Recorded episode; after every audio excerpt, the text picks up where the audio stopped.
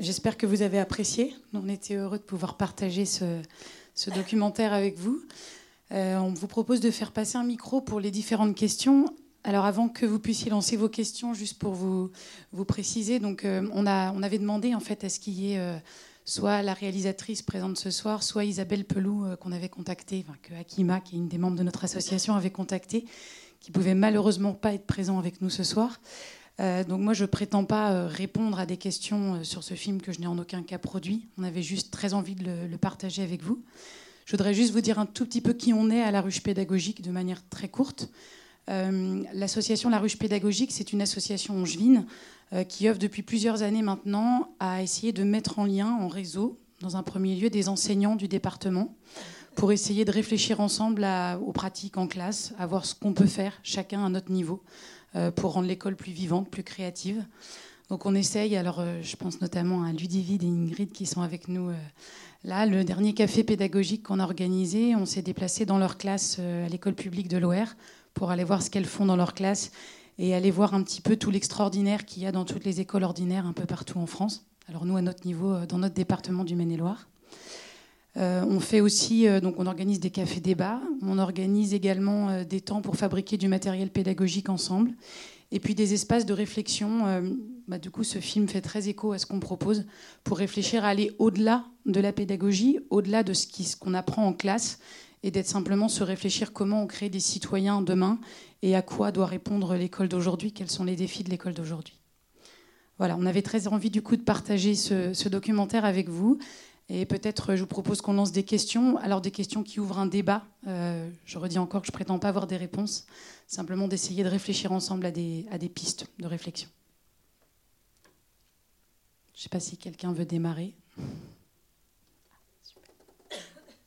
le plus dur, c'est toujours d'avoir une première question, n'est-ce pas?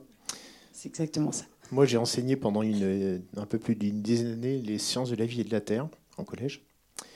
Euh, et, j'ai eu la chance de faire partie d'un petit groupe de profs où on, a beaucoup discuté sur euh, que faire des élèves qui nous posaient tant de soucis au collège Montaigne à Angers, pour ceux qui connaissent cet établissement, où j'ai vécu quelques expériences assez euh, extraordinaires, certaines plus difficiles que d'autres.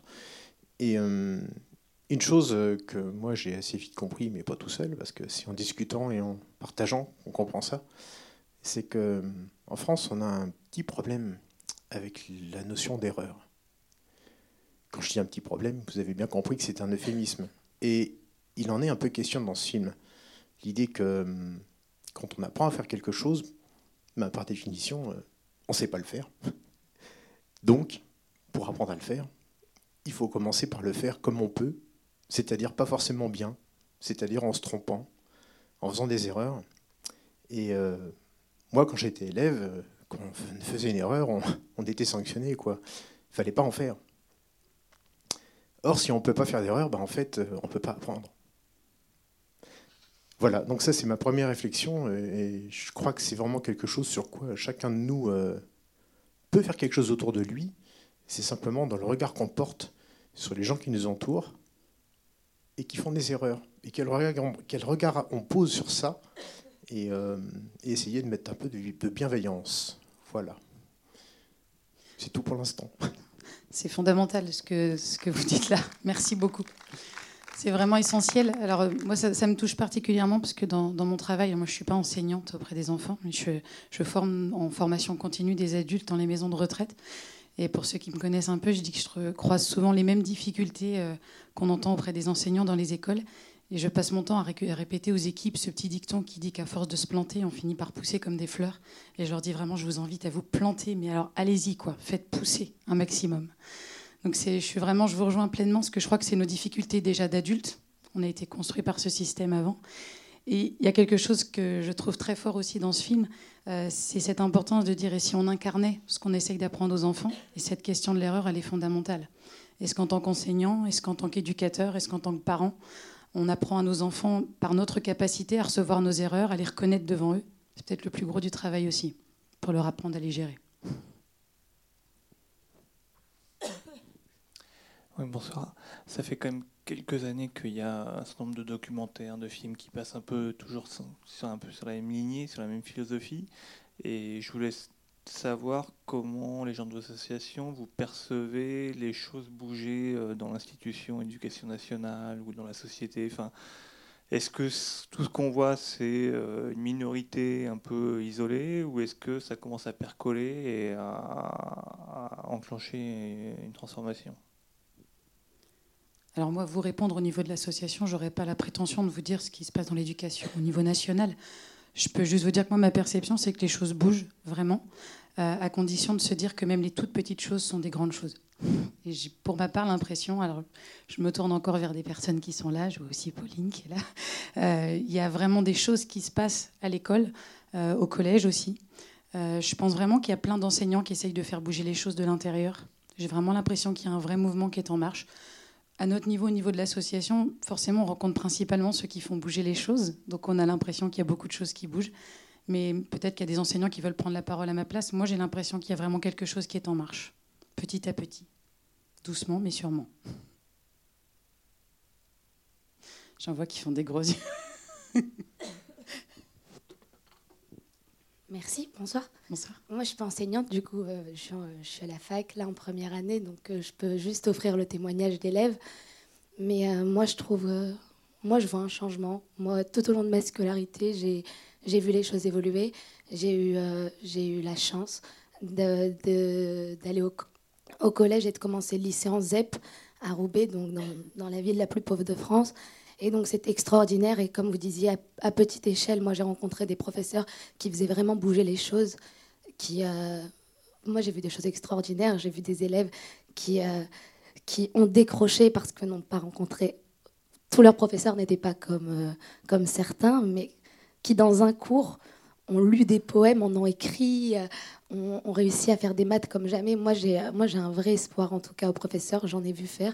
Je sais que je sais qu'il y en aura d'autres, et c'est ça aussi qui fait que ce film fait beaucoup de bien, je trouve, parce qu'il donne beaucoup d'espoir. Et euh, c'est important, c'est important. Moi, ça me fait plaisir, ça me donne le sourire. J'ai envie d'y croire, j'ai envie d'y croire, voilà. Je trouve que c'est bien, et, euh, et je sais que ça change, je sais que ça change. Et j'espère profondément que ça va continuer comme ça. Et je pense que comme les enfants, aujourd'hui, nous, on doit prouver aussi qu'on est devenus des bons citoyens et, euh, et qu'on peut faire avancer les choses. Voilà. Donc c'est aussi pour ça peut-être qu'il n'y a pas beaucoup de questions, parce qu'en fait, on, est juste convaincus et on a envie d'y croire. Merci, beaucoup de votre témoignage. Je pense que ce que vous dites euh, rejoint vraiment le propos de, de, la réalisatrice du film, qui était volontairement un propos optimiste. Peut-être que c'est aussi le propos de votre question de dire on voit plusieurs. Il y a eu École en vie notamment, qui a été diffusé également ici. Il y a d'autres reportages. Je pense que la volonté aussi là de plusieurs réalisateurs, d'autres associations aussi, c'est de dire qu'il y a des belles choses qui se passent. C'est pas ignorer qu'il y, a un modèle éducatif, mais pas qu'éducatif. Il y a une société en crise d'une manière générale, mais c'est de dire aussi qu'au milieu de cette crise, comme dans toutes les crises, il y a plein de belles choses aussi qui sont en train de naître. Et le propos de ce film, c'est vraiment un propos optimiste, effectivement. C'est vraiment de dire il y a des belles choses qui se passent, regardez. Et si on essayait de s'en inspirer et d'aller les prendre pour nous aussi aller un peu plus loin dans ce qu'on propose. Merci de votre retour. Moi, j'étais frappé par la différence entre les écoles maternelles euh, et primaires qu'on peut voir, où euh, on sent que cette euh, double posture de bienveillance, de partir du désir de l'enfant et en même temps de concilier des exigences à travers plein de projets très riches, elle fonctionne très bien et qu'au collège, euh, c'est quand même difficile de continuer à faire vivre ça, et que l'école française, elle se cogne quand même face à quelque chose de très difficile euh, pour euh, continuer à, vivre cette, bienveillance individuelle, et en même temps, c'était dit à un moment dans le film, et concilier en même temps bah, une exigence aussi de, savoir à transmettre. Et là, il y a quand même un nœud sur lequel, alors je ne sais pas si c'est inhérent au collège, ou fait que ce soit des adolescents, fait que à partir du collège, bon, ben, bah, il faut quand même que les savoirs y passent ou euh, si on peut transformer l'essai, j'ai envie de dire, de ce qu'on voit ici, et qui, je ne doute pas, va se répandre dans plein d'écoles par, euh, des réseaux. Mais euh, voilà, ce nœud-là, en tout cas, il, moi, il m'interpelle beaucoup vis-à-vis de l'ensemble des jeunes Français, quoi, qu'on essaie d'emmener le plus loin possible. C'est très intéressant parce que je suis interpellée par les mêmes choses que vous, personnellement, et on a, beaucoup plus de mal à rallier des enseignants et des professeurs de collège au niveau de l'association. C'est un peu notre demande aussi. On a beaucoup plus de mal. On a majoritairement des enseignants d'école maternelle et primaire. Personnellement, je, suis très attachée à ce qu'on aille beaucoup plus loin, mais effectivement, on a plus de mal à avoir des enseignants de collège avec nous. Euh, je m'interroge, je n'ai pas les réponses, mais peut-être aussi qu'on a plus de pédagogues qui ont proposé des innovations dans le siècle dernier, euh, qui étaient plus axées sur l'école maternelle et le primaire, qui ont donc peut-être inspiré plus des pédagogies innovantes. Je pense à Freinet, qui était un pédagogue français, et tant d'autres, mais et qu'effectivement, on a peut-être moins aujourd'hui d'inspiration pédagogique dans notre histoire qui soit, qui soit sur les collèges et sur les lycées. Je ne sais pas si c'est une des pistes, peut-être. En tout cas, j'espère qu'on va bouger au niveau des collèges parce que, comme le disait Jérôme Saltès, c'est quand même l'un des endroits où il y a le plus de décrochage et le plus de souffrance. Donc, voilà, je sais qu'il y a un collège à Angers, je ne connais pas tout ce qui se passe en collège, mais il y a le collège Saint-Charles à Angers qui essaye de s'inspirer de choses innovantes, qui s'est formé aux neurosciences. Je pense qu'il y a différents endroits où ça bouge et dans plein d'autres endroits, mais je crois qu'on a effectivement un gros travail à faire dans les collèges. Peut-être une question à se poser aussi. Plus euh, notre euh, école fait avancer nos, avec un grand E, hein, du coup pour école, fait avancer nos jeunes euh, à travers leur propre vie et le temps, et plus ils sont confrontés à cette représentation qui est aujourd'hui celle du travail, à l'obligation du coup de, de, faire rentrer des jeunes qui est quand même assez, assez vorace, puisque du coup le citoyen là a toujours l'espace pour exister, mais a moins le temps enfin, en, termes de, en termes de vie.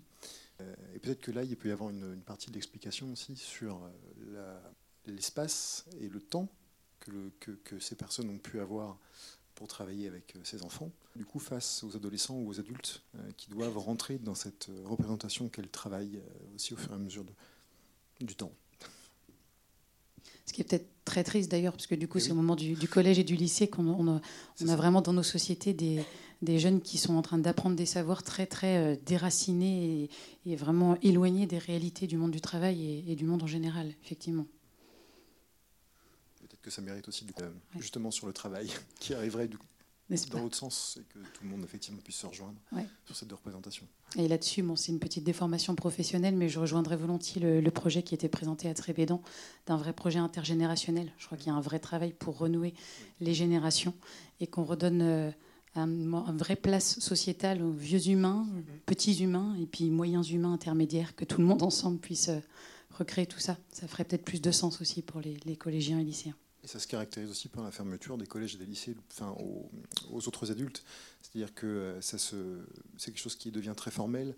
Les conseils d'administration, tout ce qui peut effectivement inviter les adultes à rentrer dans l'établissement du secondaire euh, ou au-delà. Euh, du coup, les allers-retours sont plus libres. C'est compliqué, c'est moins dynamique au niveau extérieur-intérieur, je trouve. Ah oui, tout à fait. Il y a besoin d'ouvrir. Je, je crois que c'est un mot qui ressortait beaucoup. Ouvrir les portes des écoles pour qu'il y ait toute cette confiance et, et cette vie qui y rentre aussi. Mais du coup, vous travaillez aussi avec des euh, professionnels du coup, qui peuvent travailler, je sais pas, en lycée professionnel, en centre de formation, en, fac aussi euh, du coup? Non, on manque de tout ça. Pour l'instant, on est vraiment, mais on a besoin de forces vives. On est, on est quelques bénévoles et qui s'épuisent aussi dans ce projet parce qu'on y croit très fort et qu'on a envie de continuer. Mais on est peu nombreux. Euh, peu nombreuses et peu nombreux à, essayer d'œuvrer pour tout ça, à essayer de créer du débat, à essayer de, créer des espaces d'échange, ce qui n'est pas forcément toujours simple. On a besoin aussi d'avoir des gens de terrain. En tout cas, nous, ça nous tient très, très à cœur, d'avoir des gens de terrain qui puissent témoigner de tout ça et partager. C'est vraiment ça, c'était la première question à lancer. Et après. C'était un petit peu plus haut. Alors moi, à mon échelle, euh, je suis T1 cette année, donc j'étais stagiaire l'année dernière. Donc j'ai été un peu lancée dans la fosse.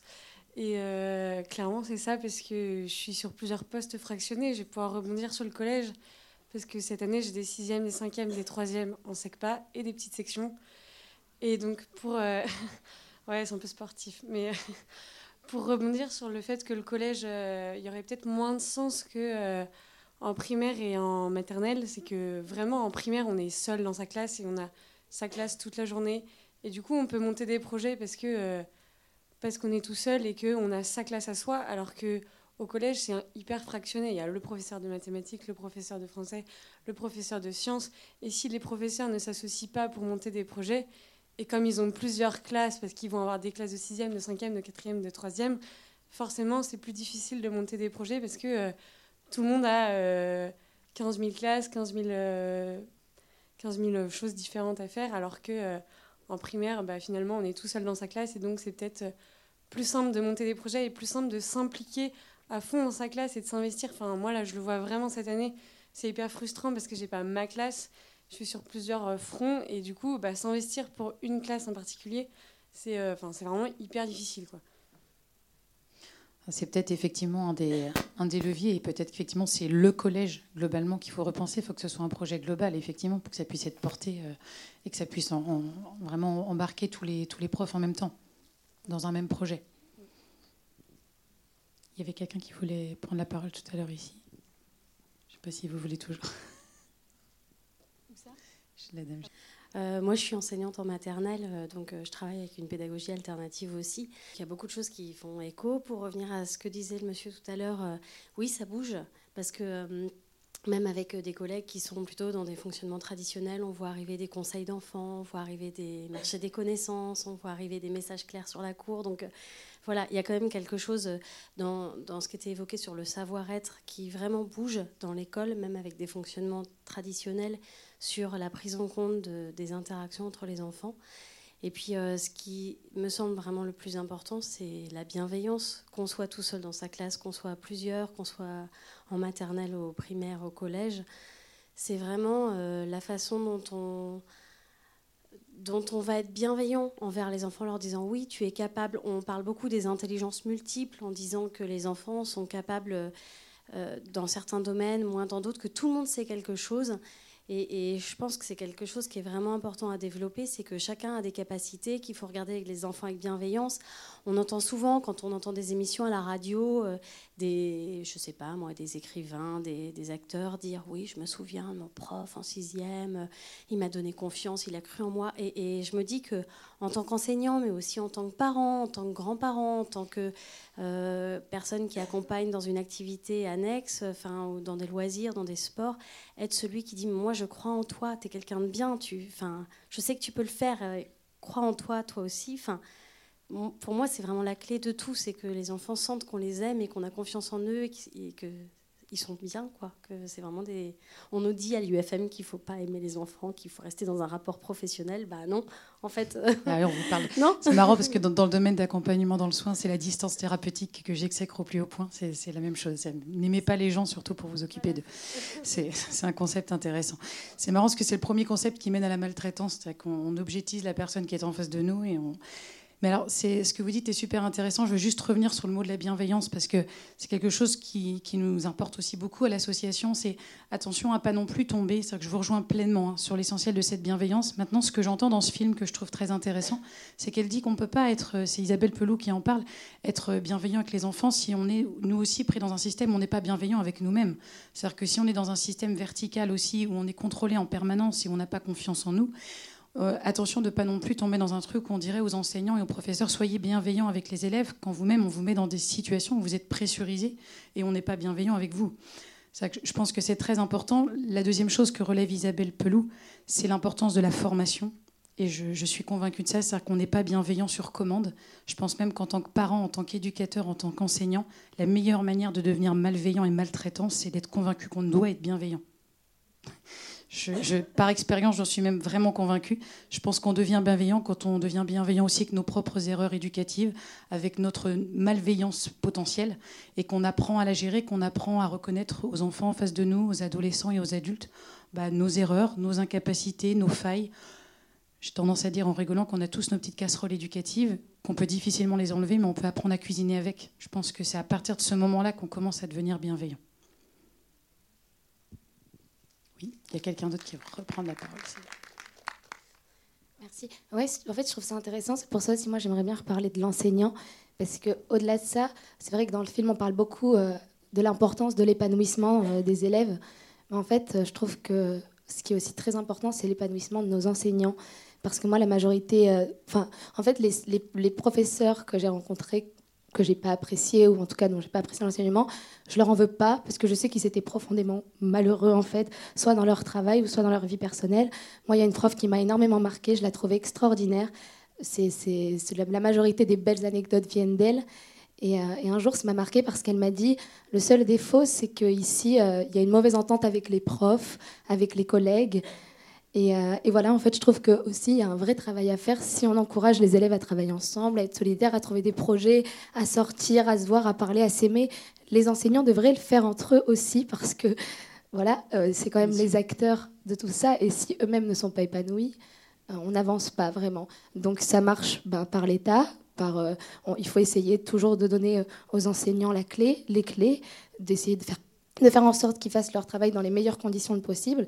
Et après, c'est aussi à plus petite échelle, moi je pense, dans les collèges, ça peut être euh, sortir entre, entre enseignants de temps en temps. Voilà, non mais vraiment, discuter, essayer de trouver des projets. Quelqu'un disait ça tout à l'heure, que comme euh, c'était enfin, parcelé au collège, eh ben, les professeurs n'arrivaient pas à faire ça. Il faut essayer de le faire, parce que quand on le fait, c'est vraiment beau.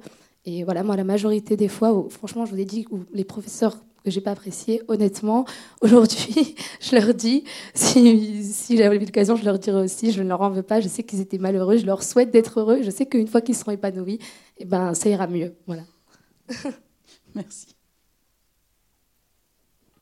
simplement pour euh, répondre avec un autre petit bout de témoignage, euh, l'année où on a fait notre petit travail au collège entre profs volontaires pour essayer de. Il fallait remotiver les élèves décrocheurs, vous voyez. C'était le, et donc, euh, on avait des heures pour ça, et c'était sur la base du volontariat. On s'est retrouvé à 5 profs sur 32. Mais, euh, et je vais vous étonner, mais ça a suffi à ce que ça change la vie des 5 qui ont fait ça. quoi. Parce qu'on est arrivé avec un truc qu'on avait préparé, et les collègues regardaient ça. Alors, il y avait une prof d'histoire, un prof d'histoire, une prof d'espagnol, un prof de sport. Moi, j'arrivais avec mon truc en sciences de la vie et de la terre, et puis ils regardaient, ils essayaient de le faire. Mais Gilles, là, ton truc, on ne comprend pas. Là, ça s'enchaîne comment Ça, ça sert à quoi? Alors, je dis, mais pourtant, il y a les documents, regardez tout. Et il me démontait tout, quoi. Alors, je dis, merde. Bon. Mais il démontait de façon constructive. C'est-à-dire qu'après, euh, je prenais des notes et puis je réorganisais mon truc pour que les gamins, euh, ils y arrivent seuls et sans aide. C'était la mission. Et puis la semaine suivante, c'est le prof de maths qui arrivait avec son truc qu'il avait préparé. Puis là, j'étais avec les autres à essayer de comprendre ce qu'il fallait faire. Se mettre à la place des élèves se planter, comprendre ce que ça fait de se planter. Et euh, mais oui, mais on n'était que cinq, mais euh, il, faudrait réussir à, sensibiliser euh, largement les profs de collège à, l'intérêt de ce type de travail.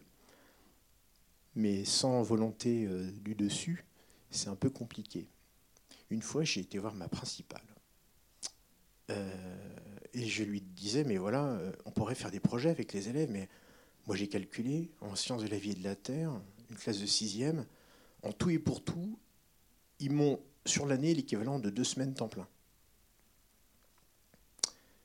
Et elle me fait cette réponse extraordinaire qui est gravée là. Mais, vous savez, euh, rien ne nous interdit d'organiser le temps scolaire des élèves, de sorte qu'ils aient d'abord 15 jours de SVT à temps plein, puis tant de mois de français à temps plein.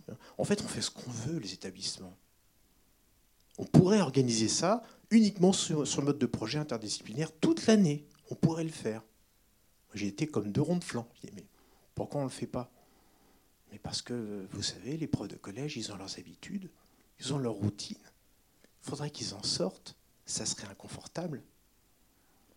Donc c'est pour dire que déjà l'IUFM, il y a un gros boulot pour expliquer l'importance de l'émotion, euh, l'importance de, bah, de, tout ce qu'on dit depuis le début. Euh, en fait, la matrice des profs de collège, c'est des gens qui sont tous de bonne volonté, mais qui sont tous avec des schémas dans la tête dont il est très difficile de leur faire prendre conscience qu'il y a des limites et qu'il y a d'autres façons possibles. Mais dès qu'on arrive à les faire rentrer en réflexion, ils ont un potentiel, comme les élèves, ils ne soupçonnent pas ce dont ils sont capables. Voilà. Le problème, c'est que les, profs de collège, comme les, enseignants, comme vous et moi, en fait, on est tous issus de cette école qui nous a conditionnés à ce système. et donc, c'est pas simple d'en sortir. C'est pas simple de se déconditionner. Est-ce que quelqu'un d'autre Ah T'as vu euh, Je voulais rebondir euh, par rapport à, monsieur. Euh, des fois, c'est pas forcément un problème d'erreur qu'il y a, c'est un problème de compréhension. C'est le problème de la communication. Et c'est le problème numéro un qu'on a. C'est que, en fait, euh, l'enfant, malgré le fait qu'il ait compris, il n'a pas compris la question. Donc on ne fait pas assez un travail au niveau de la consigne, de ce qui est demandé. Et c'est la même chose qui va se retrouver d'ailleurs dans le monde du travail.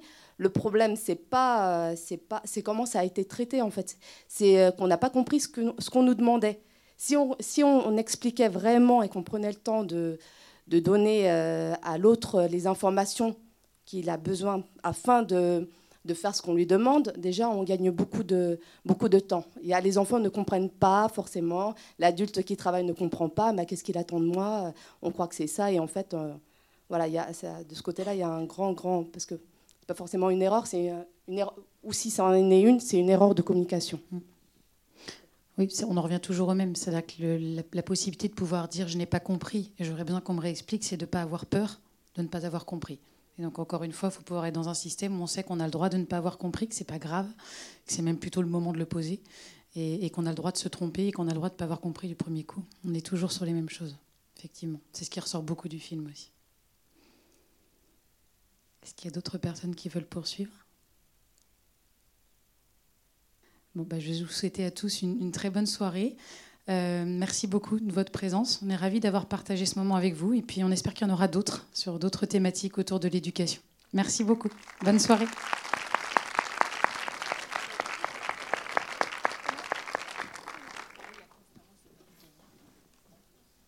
Ah, juste, excusez-moi, j'ai une, des membres de l'association qui me fait savoir que j'ai oublié de, vous, parler de notre prochain événement simplement. Le samedi 20 janvier à 14h, on organise une conférence de la pédagogue euh, angevine Anne-Marie Guignard euh, à l'occasion de la sortie de son dernier livre Rien n'est jamais foutu, l'auteur de hum, La revanche des nuls en orthographe. Voilà. Bonne soirée.